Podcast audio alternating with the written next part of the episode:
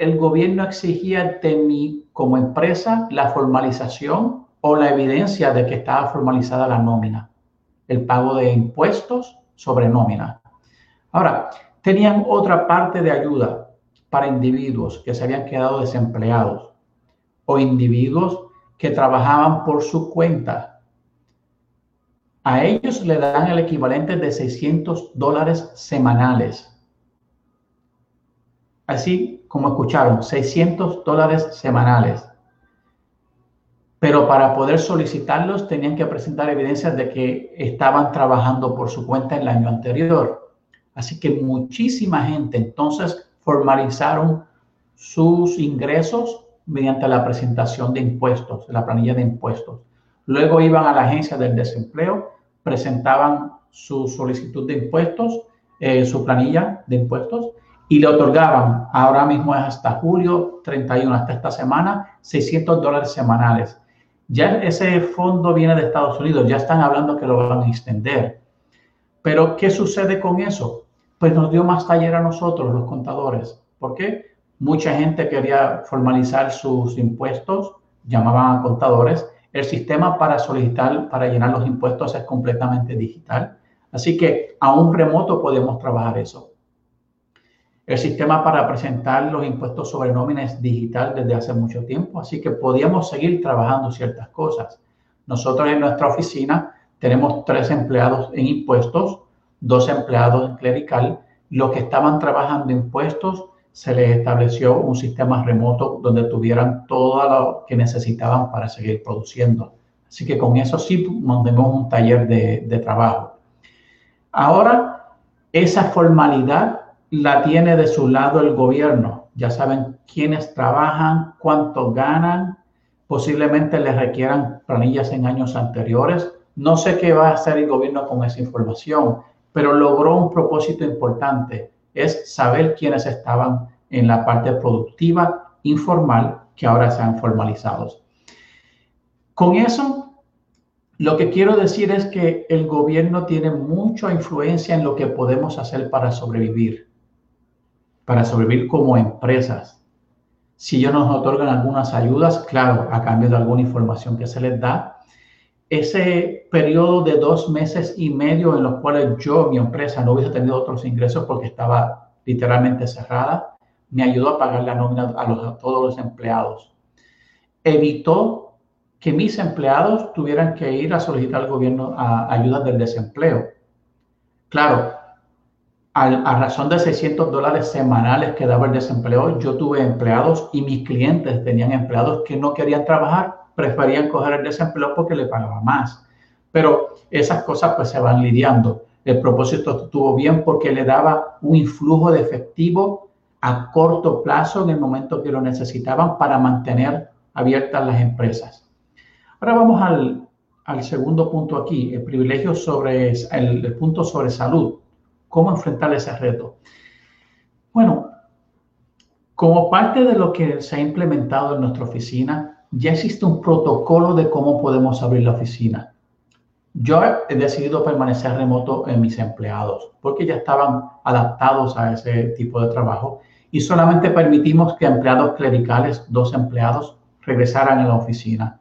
Tuve que establecer un protocolo de limpieza, un protocolo sobre el COVID-19 completo, toma de temperaturas, un diario, desinfección total, tiene que hacerse semanal. Así que Realmente aquí hay un detalle, hay un privilegio sobre otros consumos. Ahora necesitamos ciertos productos para seguir trabajando. Tengo que evaluar el ahorro versus el consumo. ¿Cuánto hace sentido implementar, en mi caso es una oficina de servicios pequeña, pero otros clientes? ¿Qué sentido hace implementar todo lo que tiene que ver con el COVID? ¿Cuánto me va a costar eso? Para ver cuánto voy a generar luego de ahí. Sí que esa decisión de la implementación del COVID y la adaptación en precios donde muchas veces algunas cosas valían más caras o valen más caras como desinfectantes, pues hay que tomarla en consideración. Y ya le iba diciendo acerca de la asistencia del gobierno. Dependencia de la autoridad, yo creo que es necesario que el gobierno intervenga a corto plazo con algunas políticas de ayudar a empresas e individuos. ¿Ha venido para quedarse? no, no es sostenible. No es sostenible inclusive en Estados Unidos, donde ellos, pues prácticamente, ellos hacen el dinero que quieran, imprimen el dinero que quieran a cambio de deuda, pero no es sostenible. La limitación de las libertades individuales es el cambio en el escenario, otro cambio en el escenario. Claro, el gobierno es el que está limitando las libertades individuales. ¿Podrá sostenerlas a largo plazo? Yo no creo, pero tiene su efecto a corto plazo. Y la promoción de las nuevas decisiones políticas en las que hemos visto en país tras país, si cierran fronteras, no cierran fronteras, abren restaurantes, cierran restaurantes, abren empresas, no las abren, eh, líneas aéreas, así que hay un sinfín de decisiones que se están tomando día tras día. A consecuencia de ese nuevo escenario, pues vemos los cambios en el consumo. Y hablando generalmente, hay una obsolescencia de antiguos productos, por lo menos la manera como se consumían. Pero hay una generación de nuevas oportunidades y productos, especialmente en el área digital. Y quiero repasar ahorita con, con Miguel y con ustedes qué está haciendo cada empresa o qué puede hacer cada empresa para aprovecharse de esto. Hay una nueva exposición o composición de clusters. Hay nuevos actores, hay nuevos competidores y hay muchas decisiones sobre empresas. En el caso de mi oficina, quizás igual lo de ustedes, pues nosotros trabajamos mucho con las pymes y pocos individuos, pero tenemos individuos. Eh, pero nosotros no, no, no tenemos de clientes a grandes empresas, son pymes. Así que decisión sobre ese tipo de empresa, usualmente usted como, como asesor, nosotros como contadores, somos los que vamos a influenciar en ellos. ¿Cómo lo podemos hacer? Ahorita ya veremos. Nueva estrategia para la atracción de posibles nuevos clientes, revisión de la organización interna. Yo creo que eso es algo que estamos haciendo. Por lo menos Miguel, lo que están dirigiendo empresas, lo están haciendo, es necesario hacerlo. ¿Cuán efectivo es lo que tenemos? No sabemos, pero es necesario un plan para poder lograrlo. Igual, transferir ese plan a, distintas, a nuestros clientes. ¿Por qué? Porque nuestros clientes son los que necesitan dirección en este momento. ellos no saben dónde mirar. Claro, pueden mirar a nosotros como contadores, como asesores financieros, pero realmente no tienen muchas alternativas. Y le doy un ejemplo. El gobierno anuncia con muchas muchas farándulas, muchas cámaras, muchos anuncios, las ayudas que van a dar para ayudar a los empresarios para ayudar a individuos. Desde el día del anuncio hasta el día que comenzaron a otorgar esas ayudas, habían pasado cuatro semanas, cuatro semanas de incertidumbre. Mis clientes ya, ya yo tenía un poquito de lo que decimos en español un part-time, un trabajito a tiempo parcial de psicólogo. Tenía que estar escuchando a los clientes, las situaciones de los clientes y tratando de enfocarlos en este momento. Y, yo creo que a ustedes les ha pasado lo mismo. Eh, por un ratito sirven de psicólogos y luego pueden brindarle alguna ayuda o, una dirección a, las empresas. Hay otra, hay otro impacto importante y es algo que todo el mundo ha tenido que hacer. Amplia difusión de medios digitales. Y sí se venció la resistencia a su uso mis clientes, muchos de ellos exigían que yo fuera a visitarles trimestralmente. Si habían decisiones importantes que tomar y yo era parte de, la toma de decisiones, yo tenía que estar allí con el cliente. No aceptaba una llamada. Una videoconferencia, ni siquiera tenían la cámara para, para utilizarla. Así que esta parte de la pandemia ha sido instrumental para que las personas acepten nuevas formas de captación de clientes, que reciban ayudas, para que estén dispuestos a aceptarlas. Eso ha sido un cambio significativo para, por lo menos para nuestras empresas. Ya el cliente que quería que lo visitara trimestralmente, eh, ya él decía que no, que no lo hiciéramos, que una llamada era suficiente. Tenían miles de preguntas se hacían usualmente con llamadas telefónicas. La adaptación de videoconferencias ha tomado un poquito más tiempo, ya se hacen más, pero al principio eran llamadas de videoconferencias por teléfono normal. Pero hay una demanda de nuevos productos. Cuando yo fui a, a setear la, una de las oficinas de mis empleados en su casa, no conseguía cámaras.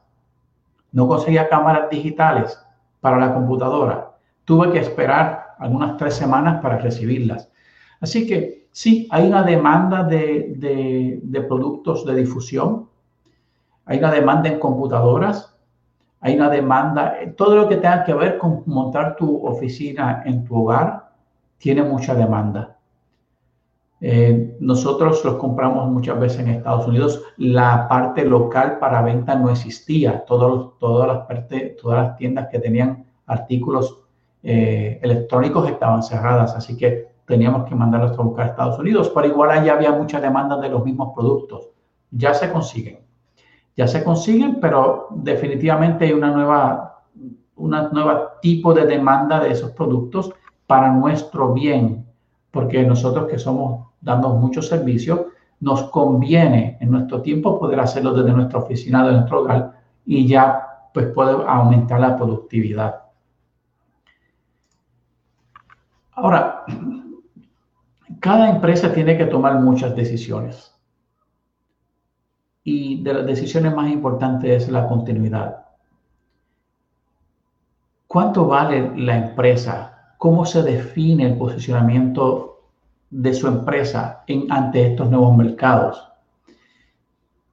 Nosotros como servicios tenemos grandes oportunidades de impactar más clientes. Pero otro tipo de, de empresa a la que son de nuestros clientes, si están en, en, la venta al detalle, ¿cómo impacta todo esto? Si está en, la, en el restaurante, ¿cómo impacta todo esto? Si está en salud, en cualquier, en cualquier tipo de industria que estén, hay que adaptarse, hay que adaptarle a, lo que es la nueva aceptación de tecnología y las nuevas tendencias de consumo. Así que nosotros somos esenciales en definir esa parte. Otra cosa importante, definición de la forma de adoptar para asegurar continuidad. Bueno, claro, eso requiere una reestructuración de las empresas en la, mayoría de las veces, un reenfoque de las empresas en la mayoría de las veces.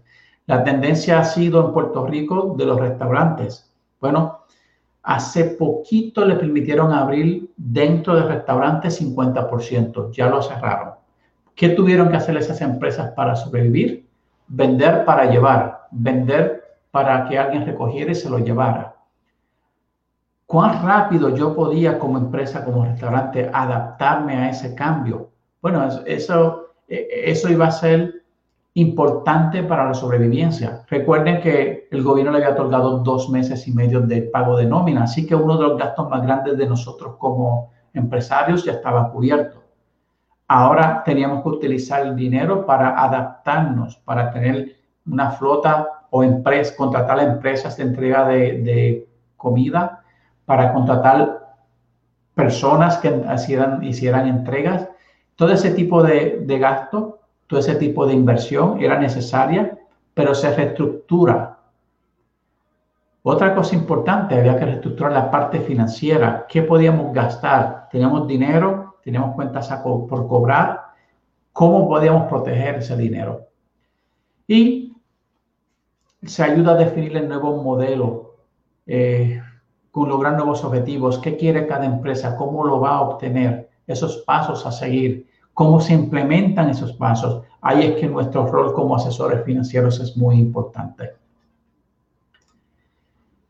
Sí que las soluciones necesarias van un poco acerca de la estrategia de riesgos, fusiones de adquisiciones. Muchas veces las empresas se van a unir o van a adquirir otras. El manejo de efectivo totalmente importante. ¿Qué vamos a pagar si tenemos dinero? ¿Qué no vamos a pagar? Eh, la tendencia en Puerto Rico, Estados Unidos, es que la renta no la están pagando.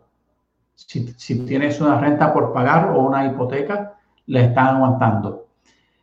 Eh, si tienes eh, otras cuentas a pagar que no son esenciales, la están aguantando. Están tratando de proteger el capital. ¿Cómo yo puedo valorizar mi empresa? Y la vamos a valorizar de acuerdo al ingreso o ventas futuras es la capacidad de las empresas de, generar ventas en este proceso del COVID y después del COVID, cuando sea el después del COVID. Yo creo que nos quedamos con esto pero cuán preparada está la empresa para poder generar ingresos, generar ventas en ese proceso, me va a afectar entonces la evaluación de la empresa. Y obviamente, la reorganización global pues afecta a nosotros como,